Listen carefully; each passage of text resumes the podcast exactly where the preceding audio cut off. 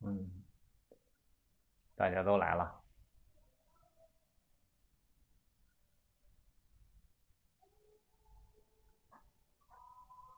嗯，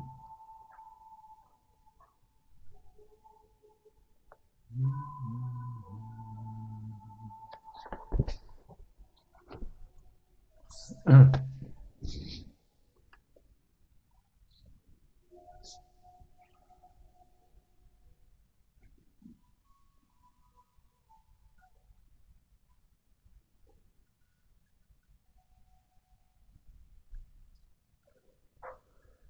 嗯，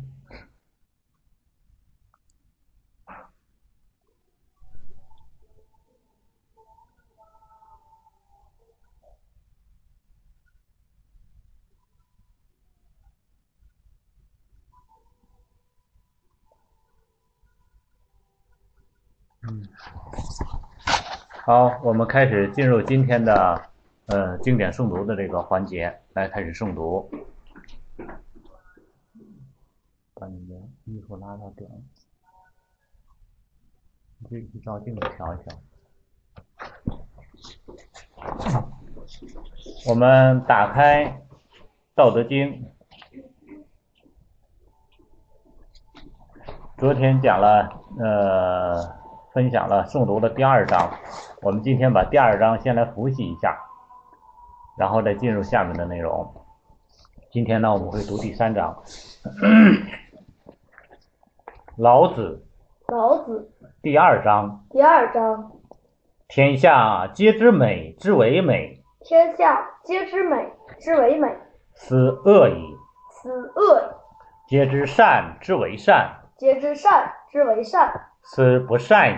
斯不善已。故有无相生，故有无相生，难易相成，难易相成，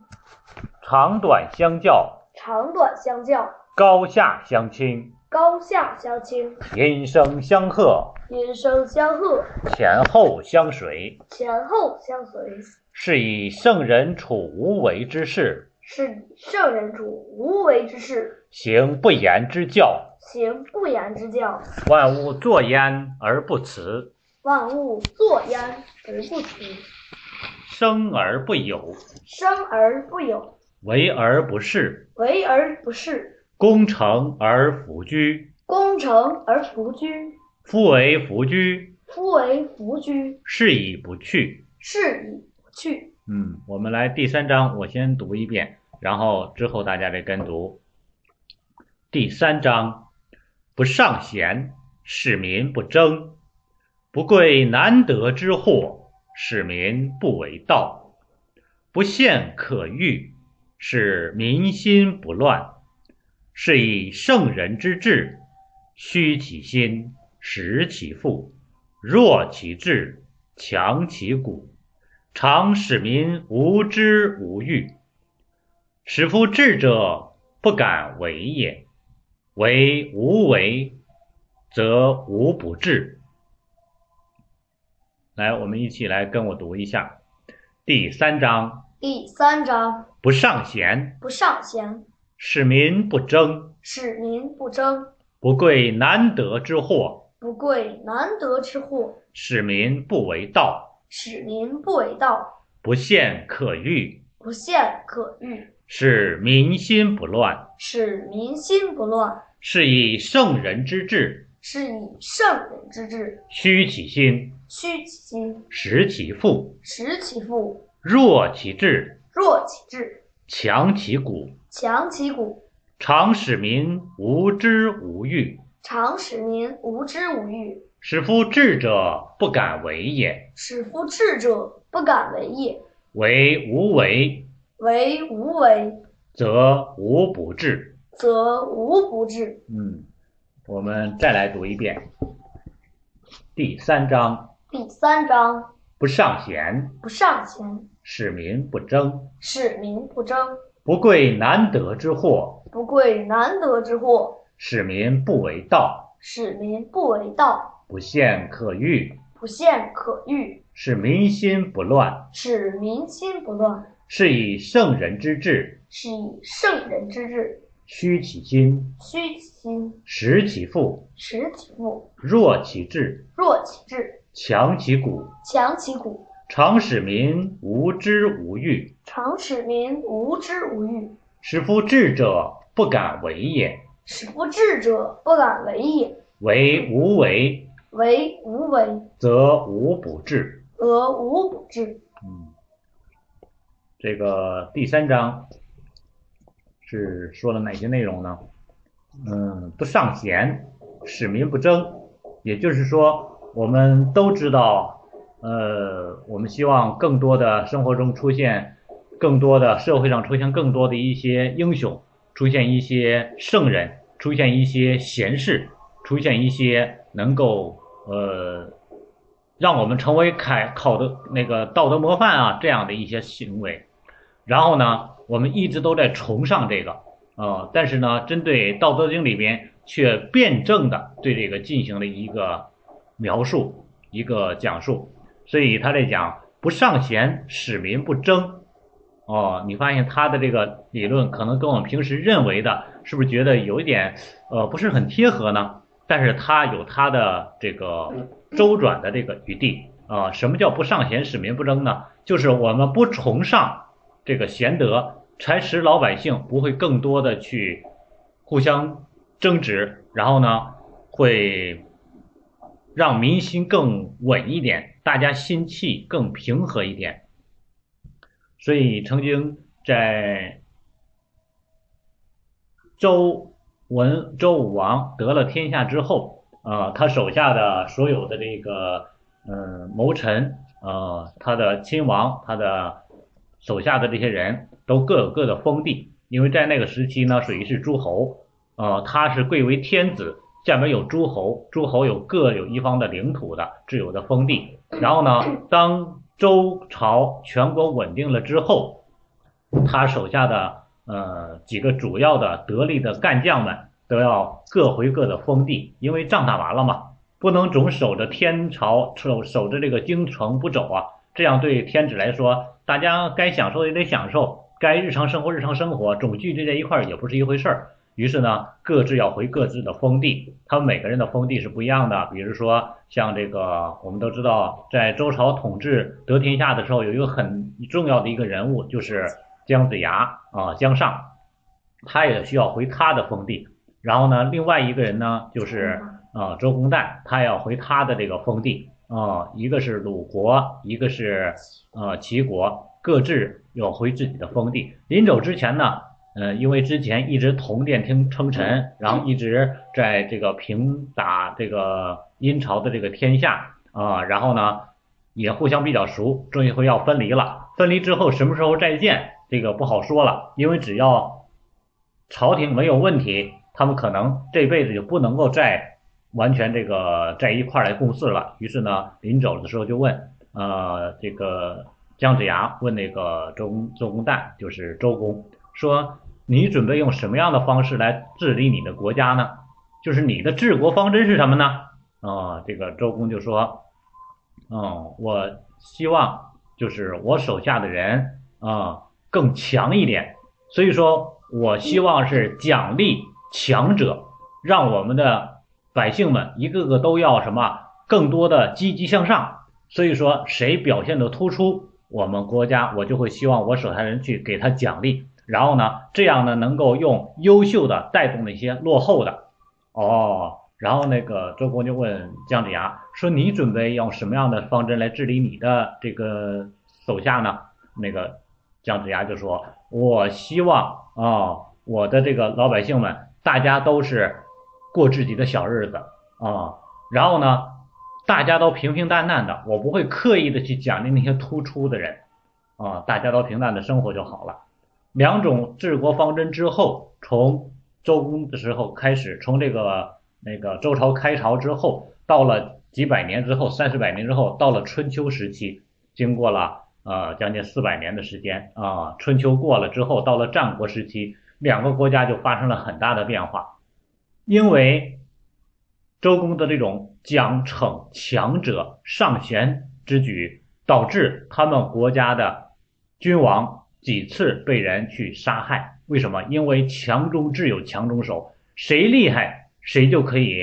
在国家获得重要的位置，被人重用。于是大家都争强好胜啊！他君王几次被被被手下的人给杀害啊，甚至于一些高官被手下的人杀害啊。于是呢，国家是出现这种情况。而鲁国我们都知道，一直是就孔子待的这个这个故乡，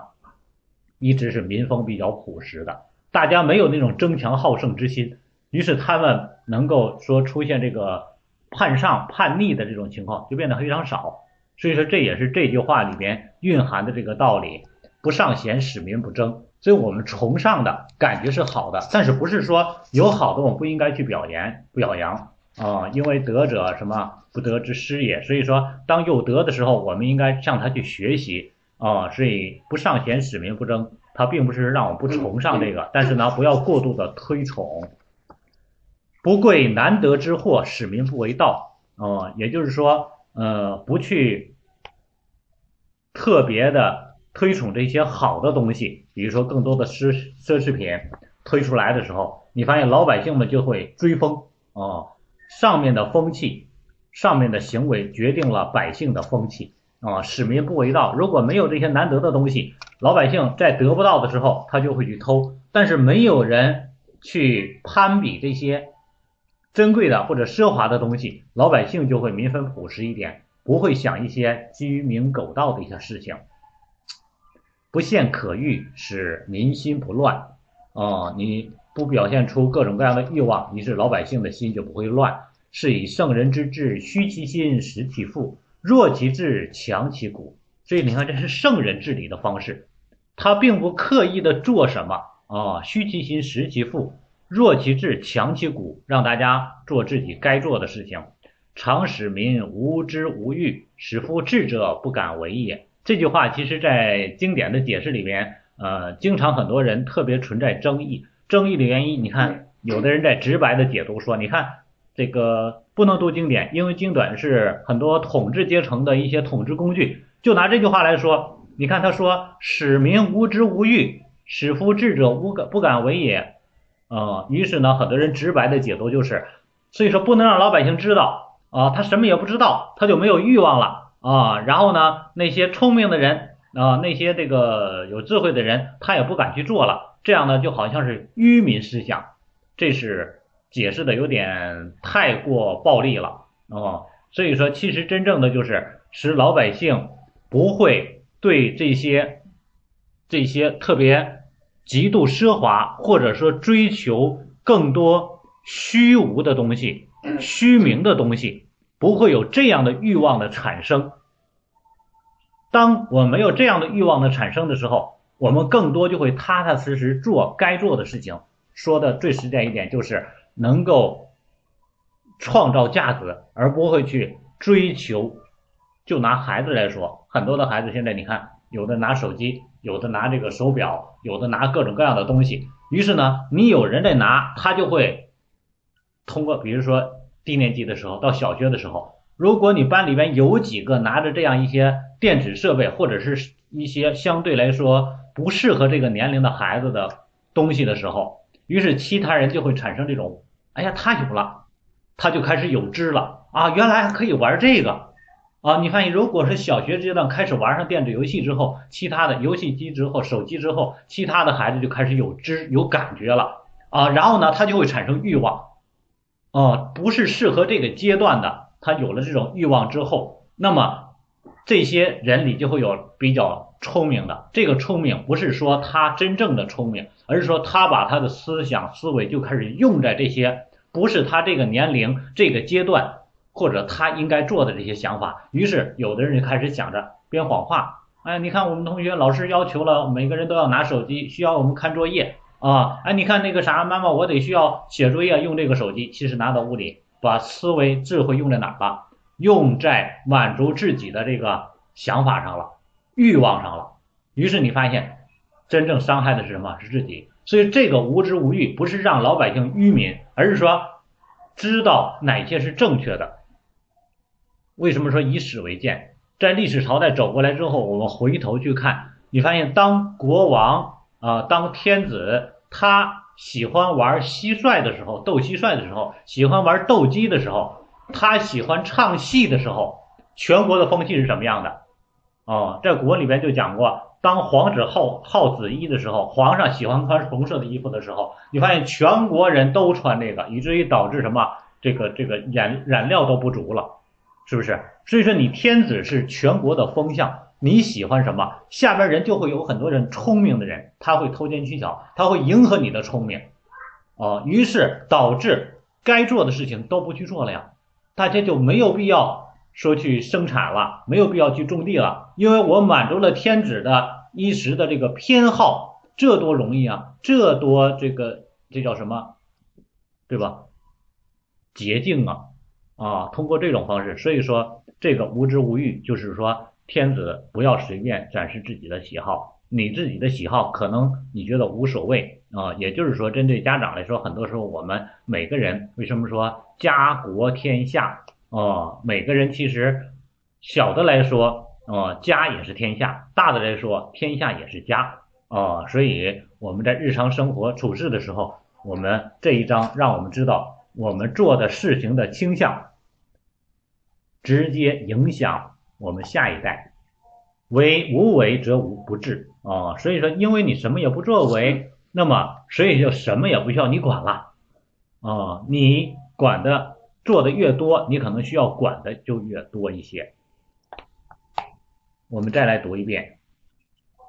老子》老子第三章：第三章不尚贤，上贤，使民不争；使民嗯不争，富贵难得之货，贵难得之货，使民不为盗，使民不为盗，不陷可欲，不陷可欲，使民心不乱，使民心不乱，是以圣人之治，是以圣人之治。虚其心，虚其心，实其腹，实其腹，弱其志，弱其志，强其骨，强其骨。常使民无知无欲，常使民无知无欲，使夫知者不敢为也。无知者不敢为也。为无为，为无为，则无不治。则无不治。嗯，我们再读一下嗯第三章：第三章不尚贤，不尚贤，使民不争；使民不争，不贵难得之货，不贵难得之货，使民不为盗；使民不为盗，不陷可欲，不陷可欲，使民心不乱。使民心不乱，是以圣人之治，是以圣人之治。虚其心，虚其心，实其腹，实其腹，弱其志，弱其志，强其骨。强其骨。常使民无知无欲，常使民无知无欲，使夫智者不敢为也。无知者不敢为也。为无为，为无为，则无不治。则无不治。我们把前面两章在一块儿连着读一遍，《老子》老子第一章：第一章：道可道，道可道，非常道；非常道；名可名，名可名，非常名。非常名。名无无名天地之始，名天地之始，有有名万物之母。名万物之母。故常无，故常无，以以观其妙；予以观其妙；常有，常有，以以观其妙。予以观其教。此两者，此两者，同出而异名，同出而异名，同谓之玄。同谓之玄。玄之又玄，玄之又玄，众妙之门。众妙之门。第二章，第二章：天下皆知美之为美，天下皆知美之为美，此恶已；恶皆知善之为善，皆知善之为善，此不善已。斯不善也。故有无相生，故有无相生，难易相成，难易相争，长短相较，长短相较，高下相倾，高下相倾，民生相和，民生相和，前后相随。前后相随。是以圣人处无为之事，是以圣人处无为之事，行不言之教，行不言之教。万物作焉而不辞，万物作焉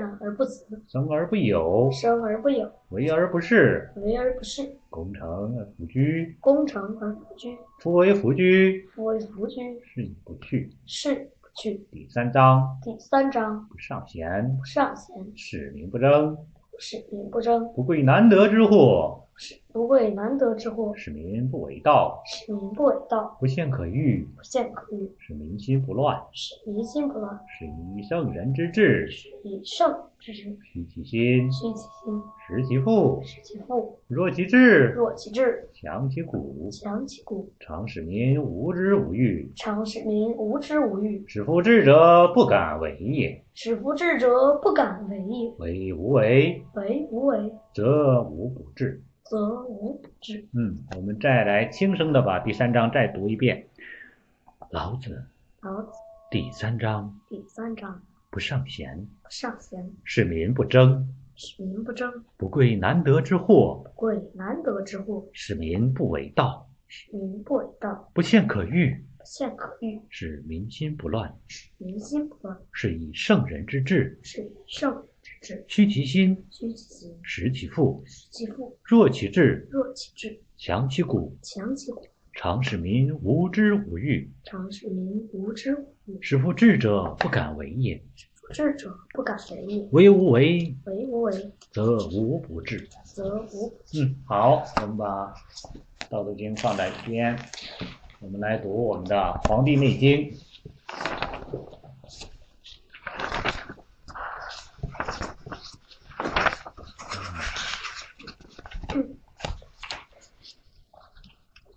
嗯，我这样跟着读，大家能够读熟吗？能跟得上吗？基本上嗯，直播我之前也没有做过，因为虽然说在前两年开过网络网络这个讲座，但是对直播这种东西还是不是很熟悉，我也不知道应该怎么去互动啊、或者说应该以什么样的形式。所以说大家如果有这种想法的，呃，不妨把这个建议提出来，然后我们可以做一些调整。呃，目的就是一个，让我们能够一起走过这个时间，然后呢沉淀下来，让经典越来越熟悉，让我们开启我们自己对经典的这个认知和了解这样一个开端啊、也就是说，针对经典的学习来说，嗯、我是一个学生，只不过我学的过程中，我感觉很有价值，所以我希望大家也能够有我这样的感觉。于是用我的方式，我尽我的全力，用我的方式，让大家尽量能够有我同样的感觉，然后我们一起来陪着来往前走，来学习经典。呃，前面今刚才早上刚刚又转发了一个朋友的内容，嗯，就是关于日本给中国捐了这个口罩，然后呢上面写了两句话，大家可以看我的朋友圈儿啊、也就是说，走过时光，走过几年之后，几十年之后，你会发现我们的传统文化遗失了很多，但是呢，国外接触过我们中华文化的，他们在倒传进入我们的国家，他所能写的话语都不是我们现在能够本能感觉出来的了。面对全国人民，我们都在抗击疫情的时候，我们只能会说“武汉加油”，我们更文艺一点的，或者说更优雅一点的话语，真的都没有口号都没有想起来，就证明我们针对这个沉淀真的有点太少了啊、嗯来，我们再来回忆一下昨天的这个内容，《黄帝内经·素问·上古天真论篇》第一，《黄帝内经· 《黄帝内经·素问·素问》上古天真论篇》第一。上《天真论篇》第一。岐伯对曰岐伯对曰：“上古之人，：“上古之人，其之道者，其之道者，发于阴阳，法于阴阳，和于术数，合于术数，食饮有节，食饮有节，起居有常，起居有常，不忘作劳，不忘坐劳，故能行于神俱，故能行于时俱，而尽终其天年，而尽终其天年，度百岁乃去。度百岁乃去。今时之人不然也，今时之人不然也，以久为僵，以久为僵，以忘为常，以忘为常，醉以入房，醉入房，以欲竭其精，以欲竭其精，以好善其真。”以好犯焉，不知持满，不知持满，不识欲神，不识欲神，勿快其心，勿快其心，逆于生乐，拟于生乐，起居无节，起居无节，故半百而衰也。故半百而衰也。嗯，我们再来读今天的内容。我先来带，呃我先来读一下，然后大家之后来跟着读。嗯，我看看这一段是放在哪儿？《黄帝内经·述问·上古天真论篇》第一：夫上古圣人之教下也，皆谓之虚邪贼风，避之有时。恬淡虚无，真气重之，精神内守，病安重来。是以至贤而少欲，心安而不惧，行劳而不倦，气重以顺，各从其欲，皆得所愿。故昧其时，任其福，乐其俗，高下不相慕，其其民故曰朴。是以嗜欲不能劳其目，淫邪不能惑其心。于至贤不孝，不惧于物，故合于道。所以能年皆度百岁而动作不衰者，以其德全不危也。我们一起来跟着读一下《黄帝内经《黄帝内经·述问》《 ·素问·上古天真论篇》第一：上古天真论篇第一。夫上古圣人之教下也，夫上古圣人之教下也，皆谓之虚邪贼风，皆谓之虚邪贼风，避之有时。避之有时。恬淡虚无，恬淡虚无，真气从之，真气从之，精神内守，精神内守，病安从来。病安从来。是以至贤而少欲，是以至贤而少欲，心安而不惧，心安而不惧，行劳而不倦，行劳而不倦，气从以顺，气从一顺，各从其欲，各从其欲，皆得所愿。皆得所愿。故昧其时，故美其时，任其福，任其夫，乐其俗，乐其俗，高下不相慕。高下不相慕，其民故曰朴。其民故曰朴。是以嗜欲不能劳其目，是以嗜欲不能劳其目，淫邪不能惑其心。淫淫邪不能惑其心。于至贤不孝，不惧于物。于至贤不孝，不惧于物，故合于道，故合于道。所以能年皆度百岁而动作不衰者，所以能年皆度百岁，而动作不衰者，以其德全不危也。以其德全不危也。这个呢是第三个，今天第三天咱们学的这个内容啊、嗯，跟大家大概念一下这个解释啊、因为这个《黄帝内经》的很多的内容。我需要看解释，大家也是一样，在读的时候，我们如果单纯读就直接读就行了啊、有些的想要了解解释的，建议大家去买一个专门的这种全译的这个书，然后自己没事对应翻一翻。文言文其实不难，但是呢，每一个字在不同的环节时候有什么样的解释，呃，有些东西读的多了，自然也就了解了三个字的解释。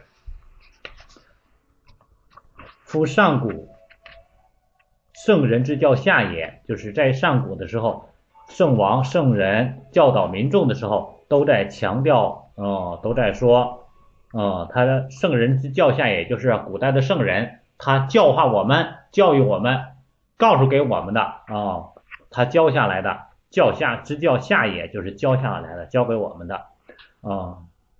皆谓之虚邪贼风啊。这里面什么叫虚邪贼风？也就是说，针对所有外边外在的因素，这些都叫虚邪贼风。内在的是自己内在的，这个外在的啊，所所有的乘虚而入而导致疾病的这些，都称为虚邪贼风。比如说春天的时候，我们都知道春天应该什么？春捂秋冻。为什么春捂秋冻？因为我们阳气刚刚升起来，而有很多的这个这个阴气还没有完全散去，于是呢，我们直接身体已经习惯了穿的厚厚的服装，于是你的皮肤腠理，也就是我们的毛孔，还都习惯了有很厚的衣服的保护，它是处于这种接近闭合的状态。因为冬天的时候阳气闭合，你的毛孔它是处于收缩状态的，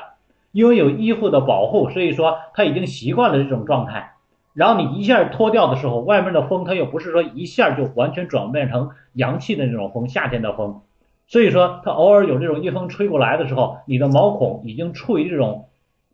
对吧？张开的这个就是半张开的这种状态的时候，因为衣服的保护嘛，它处于这种半张开的状态，天气暖了嘛，啊，于是它就会直接趁虚而入，就像我们的城门来了敌人了，本身来说，我们有很多人士兵在外把守。结果你一下把外边士兵撤走了，啊，里边城里的还没没没反应过来呢，直接贼风就进来了啊，外侵就入进来了。所以说，呃，皆谓之虚邪贼风啊，所有这些外置的邪气啊，避之有时，一定要按时，这个时就是我们说的时令节气，在什么时间？所以说我们这个时间呢，有大的时间，就是一年四季的时间，还有每天的时间。还有做不同事情的时间，比如说小的时间来说，呃，我可能现在刚刚睡醒，挺精神的，然后到了中午吃完饭，我就要犯困，就打盹儿，这是正常的这种这个休息休息的这个周期。到打盹儿之后，如果我是坐在这儿穿着衣服，正常的活动时期、清醒时期这样的着装，这样的对身体的这种防护。我坐在那打一个盹儿，有可能就会导致虚邪贼风侵入身体。为什么？因为你的身体的呼吸状态需要的状态不是清醒时候的状态。清醒的时候，你的所有内在的这些东西都是在在外防守的。当你睡着了的时候，他们就直接回到身体里边了。于是外边的这个虚邪雷锋就侵入身体了。所以说，这就是为什么有的人说中午打个盹儿回来睡醒之后。就伤风了，就感冒了，就是因为这个原因。因为你做身体处于不同的这个状态，这也是不同的时，你需要有不同的这种什么这个照顾自己身体的这种方式啊、嗯。所以说要适时的避开，按不同的时间，春天就要穿春天的着着装啊。这个你看为什么说这个年轻人火力会壮一点，因为他的这个阳气足啊。所以说到冬天，有的时候我在回想我小的时候，我在初中、高中的时候，整个几年都从来没有穿过这个棉衣。为什么？因为你内脏火力足哦。你在老人，你再试试行不行啊？过了四五十岁，你发现你直接就感觉到，哎呀，真不行了啊！这就是因为什么？你内在的这个气不足了，直接导致你这个收缩防御防御这个范围了。所以说，针对不同的年龄段儿，你要有不同的对待的方式。所以我们经常说那句话：“我妈嫌我老”，这个绝对是一个问题啊。好的习惯是应该传承，但是呢，也要针对不同的这个年龄状态。恬淡虚无，真气从之啊。也就是说，思想上来说，我们的想法要清净淡泊啊。然后呢，不要有更多的这个欲望，这样呢，我们身体里面的正气就会和顺，不会紊乱啊。你总今天想这个，明天想那个，欲望过多的时候，你身体里面的这个气呀、啊，它就会容易紊乱。这就为什么经常说身体的健康来源于精神的健康，精神内守，病安从来。当我们的精神能够安于内在而不散乱的时候，那么病邪怎么会侵入身体呢？所以说，我们发现很多网络上一些人也在转发这样的文章，在说所有的病都跟精神有关系，都跟我们的思想有关系啊，不是说我们思想一定说是这个所有病都是这个完全是想出来的，但是呢，所有的病身体的问题一定都跟思想有关系。是以至贤而少欲，心安而不惧。所以说，呃，在上古的时候都能够，上古的民众们民风朴实嘛，都应该都能够神志悠闲，欲望不多啊、呃他因为欲望不多，所以说心平气和，无忧无虑啊，啊、没有所老那个害怕的，行劳而不倦，气宠以顺。虽然身体那个会劳累啊，会这个做各种各样的事情，该劳作劳作，会劳累啊，但是呢，身体的气是平顺的，各从其欲，皆得所愿啊。所以说，你身体呢能够呃各个随心所欲，能够实现自己的愿望啊，想要睡就能够睡得好。现在很多人就是吃不下，睡不着啊、这就是说你自己的内在的气首先乱了，于是你的身体它也不知道该干什么了。故美其食，任其服，乐其俗，高下不相慕。其民故曰朴。也就是因为这个，才能够使他们吃什么都吃吃嘛嘛香，对吧？美其食啊、然后呢，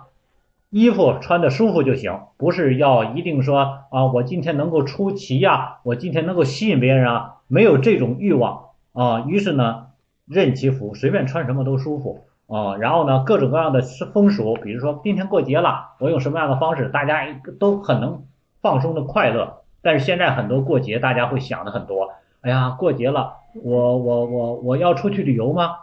我要去什么样的地方旅游啊？然后过节的时候，我应该跟谁去相聚啊？然后过节的时候，我应该买什么样的衣服啊，让别人感觉我很高大上啊？然后我应该买什么样的礼礼物啊？或者我应该送别人什么样的新奇的东西啊？啊，你发现我应该买什么奢侈品，能够出来聚餐的时候展示一下啊，对吧？前几年的时候，咔一个手机往那一摆啊，显示身份，然后后来开始我要背一个 LV 包出去，你发现各种各样的想法越多，欲望越多的时候，于是你发现就很难获得快乐了啊，就难以乐其俗，就不以这个节日为乐了，而是以什么满足自己的欲望为乐，于是人的心就开始不平静了。哦，你看古人是高下不相慕慕的，也就是说，你吃的好一点，他吃的差一点；你穿的好一点，我穿的差一点，没有什么可羡慕的啊、大家都在体会什么日常生活的快乐，而不是追求这些这些东西。这就是民风朴实啊、哦都很淳朴。是以世欲不能劳其目，所以在那个时候啊，嗯，他所有的这颗欲望的东西不会动摇他们的信念，不会动摇他们的这个信心啊、然后呢，淫邪不能惑其心，也就是说，那些淫邪的东西，那些扰乱人心智的一些东西，不会扰乱他们的心智。但是现在你看，很多人都是嗜欲过度。什么叫嗜欲过度？你看吃，总要吃，嗯，前两年就在说的这个什么小龙虾啊，然后各种各样的稀奇古怪的吃的，本身这些东西都不是常识，常就是日常，作为每天应该吃的这个食物，它是偶尔可以吃的。但是现在人的欲望难以得到满足的时候，很多人就是以每天都吃这些来去满足自己的这种欲望。但是每天都吃之后，你会发现，你就是每天都吃，又觉得吃的没有味道了。偶尔过年过节，在古代的时候吃一顿好吃的，觉得哎呀，节日真好啊。现在每天都吃了之后，觉得节日也没啥意思，平时也没意思了。也就是过度强化的结果，导致于我们没有这种感觉了，感官开始越来越迟钝了，我们的幸福感或者快感的这种坎值越来越高了。这就是我们现在这个欲嗯，嗜欲过度的关系，然后淫邪不能惑其心，愚智贤不肖。啊、无论是愚笨的人还是聪明的人啊、他们都不会这个无不惧物啊、都不会去追求更多的享受、食乐的享受的东西，故合于道，所以他们是合乎养生之道的。所以能年皆度百岁而动作不衰者，所以能够活过百岁而身体不会出现衰老的原因，以其德全不危也。这句话我们经常被引用，“德全不危”就是在这里面来的啊，就是因为他们的德就是道德，全就是完善、完整，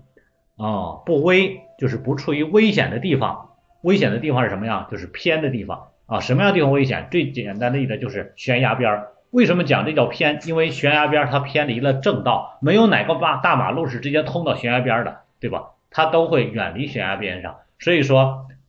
不会让你处于这种危险的地方。所以说德全不危，就是道德完善，就不会有偏差这样的情况。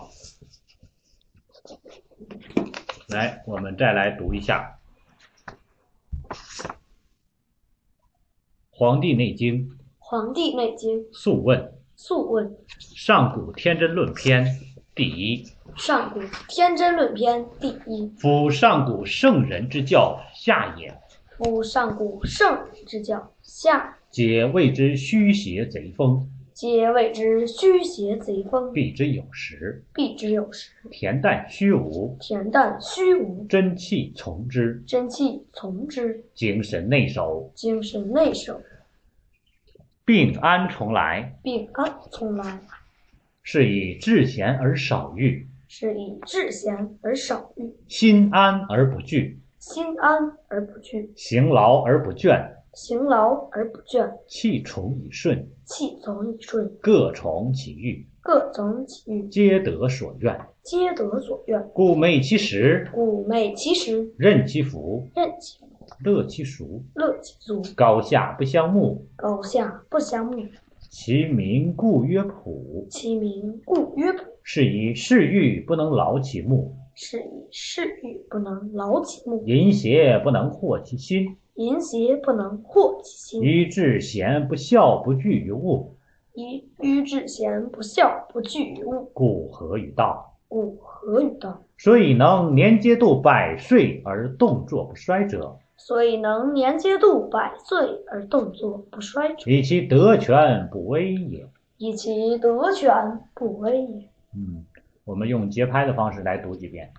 黄帝内经》黄帝内经《 ·素问》《素问·上古天真论篇》第一。上古天真论篇》第一：夫上古圣人之教下也，夫上古圣人之教下也，皆谓之虚邪贼风，皆谓之虚邪贼风，避之有时。避之有时。恬淡虚无，恬淡虚无，真气从之，真气从之，精神内守，精神内守，病安从来。病安从来。是以至贤而少欲，是以至贤而少欲，心安心安而不惧，心安而不惧，行劳行劳而不倦，行劳而不倦，气从以顺，气从以顺，各从其欲，各从其欲，皆得所愿。皆得所愿。故美其时，故美其时，任其服，任其服，劳其俗，劳其俗，高下不相慕。高下不相慕。其民故曰朴。其民故曰朴，是以嗜欲不能劳其目，是以嗜欲不能劳其目，淫邪不能惑其心。阴邪不能惑其心。欲至贤其不孝，不惧于物。一愚至不愚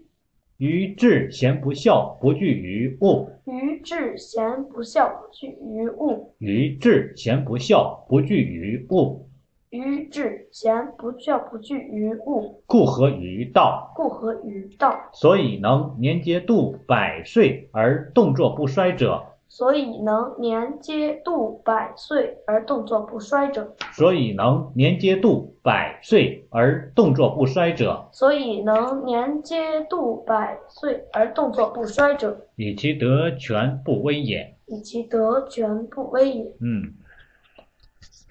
夫上古圣人之教下也，夫上古圣人之教下也，皆谓之虚邪贼风，皆谓之虚邪贼风，避之有时，避之有时。恬淡虚无，恬淡虚无，真气从之，真气从之，精神内守。精神内守，病安从来，病安从来，是以至贤而少欲，是以至贤而少欲，心安从心安而不惧，心安而不惧，行劳而不倦，行劳而不倦，气从以顺，气从以顺，各从其欲，恶从其欲，皆得所愿，皆得所愿，故美其实，故美其实，任其福，任其福，乐其俗，乐其俗，高下不相慕，高下不相慕，其民故曰朴。其民故曰朴。是以是欲不能劳其目，是以是欲不能劳其目，淫邪不能惑其心。淫邪不能惑其心。愚智贤不孝，不惧于物，愚智贤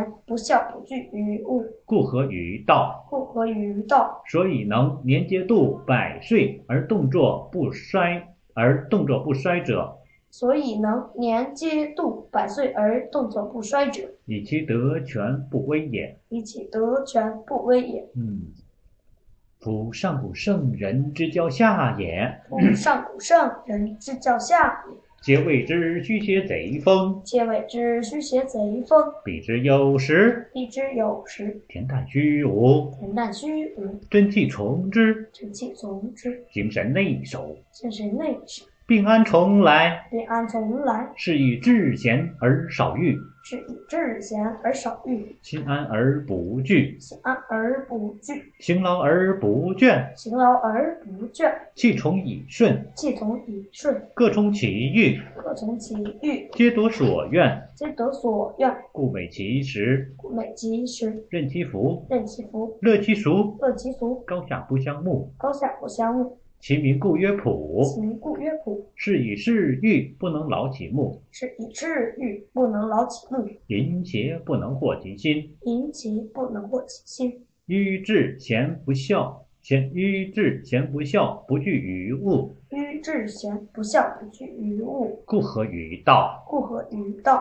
所以能年节度百岁而动作不衰者，所以能年皆度百岁而动作不衰者，以其德全不危也。以其德全不危矣。嗯，我们把前面的从最开头开头一起来连着节拍读一下。嗯，《黄帝内经黄帝内经·素问·素问上古天真论篇第一》：上古天真论篇第一。昔代皇帝，昔代皇帝，生而神灵，生而神灵，弱而能言，弱而能言，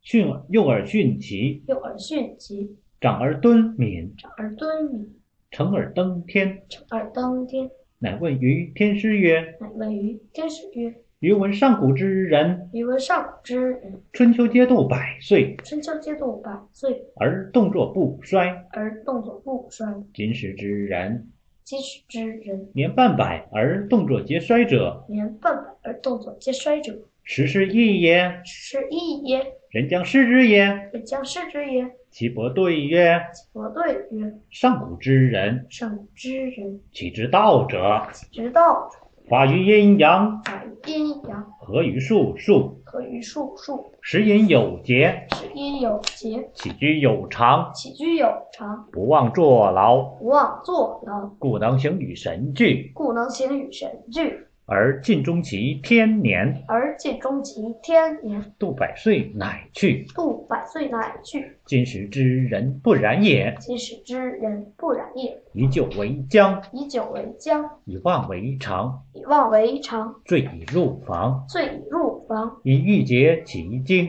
以欲竭其精，以好善其真。以好散其真。不知持满，不知持满，不识欲神，不识欲神，勿快其心，勿快其心，溺于生乐，溺于生乐，起居无节，起居无节，故半百而衰也。故半百而衰也。夫上古圣人之教下也，夫上古圣人之教下也，皆谓之虚邪贼风，皆谓之虚邪贼风，必之有时，必之有时。恬淡虚无，恬淡虚无，真气从之，真气从之，精神内守。精神内守，病安从来，便安从来。是以至贤而少欲，是以至贤而少欲，心安而不惧，心安而不惧，行劳而不倦，行劳而不倦，气从以顺，气从以顺，各从其欲，各从其欲，皆得所愿，皆得所愿，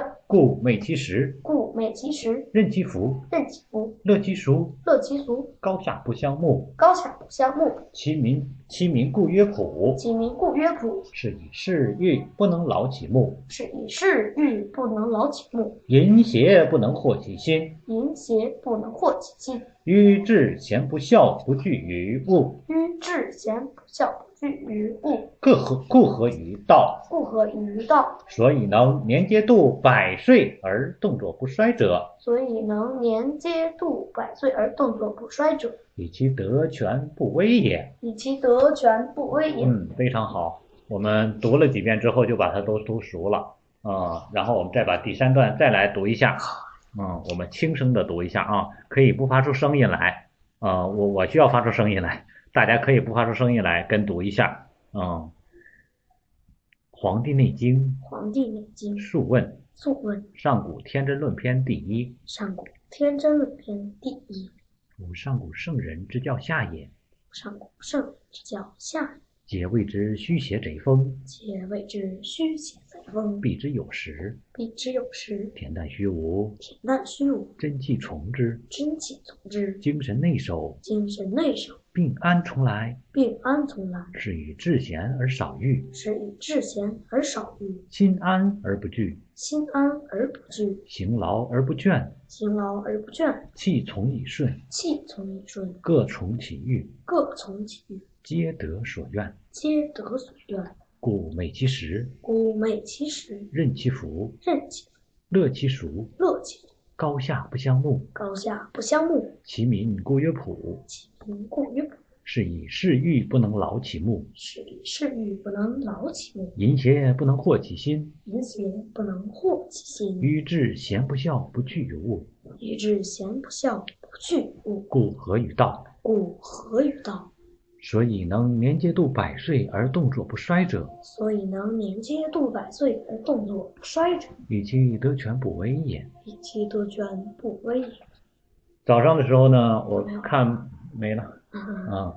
嗯，咱们就读到这里。然后早上的时候呢，我看朋友圈呢，这个瑜伽的朋友们发了一个图片，嗯，然后呢，图片呢是医院，呃呃，不是医院，是这个两队人在排队，一队人呢就是吃药，呃，找医生治病，呃，一队人呢就是改变生活习惯。然后呢，在这个吃药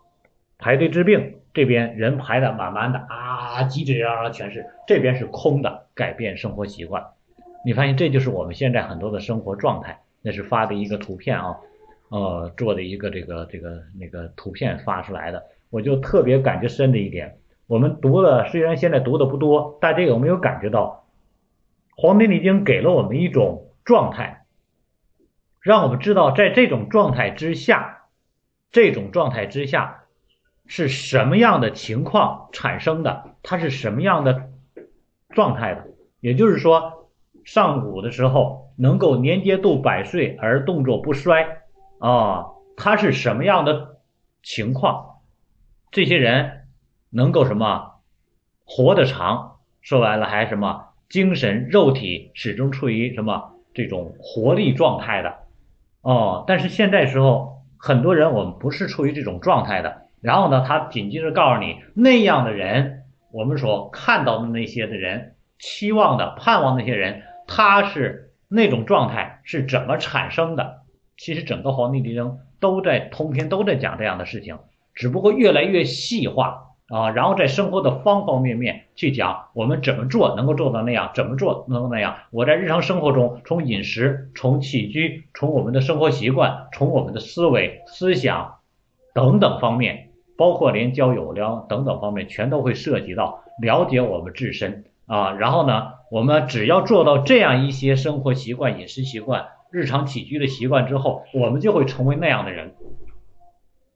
如果不那样去做，那看我们现在身边的人，对吧？大多数人都是这个样子的，因为是为什么是这个样子的，这种状态的，是因为我们每天做的这些事情，于是，一二三四五，把所有我们做的这些事情，哪些导致眼前状态的原因都给你说出来了。所以说，《黄帝内经》让我们看到了两种状态。那么，是否愿意改变生活习惯，而避免去排队就医，避免在大的这种疫情也好，这种情况下产生焦虑、恐惧或者无所适从，那么就是看我们自己的一个选择了。哦，所以读经典改变的是自己的内心，进而改变的是我们未来的世界。这个世界不是外在的世界，而是我们自己我们生活的这个世界。我们会进入另外一种宇宙的层次啊、进入另外一层宇宙的空间。好，今天就到这里。嗯、大家可以有什么问题在群里边来发，好吧？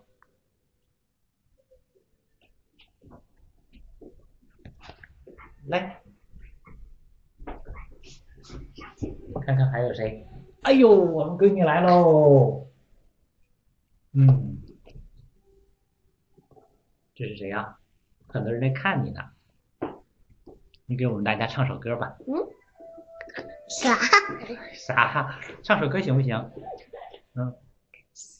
给唱个什么呀？总是的好，行，唱个新年好。今天好呀，今天好呀，祝大家幸福，我做歌，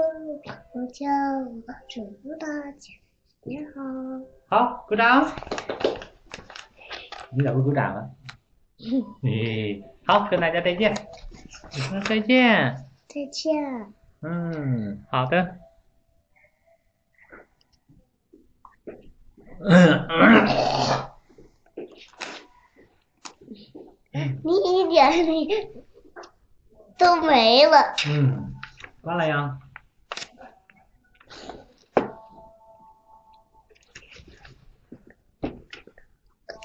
嗯，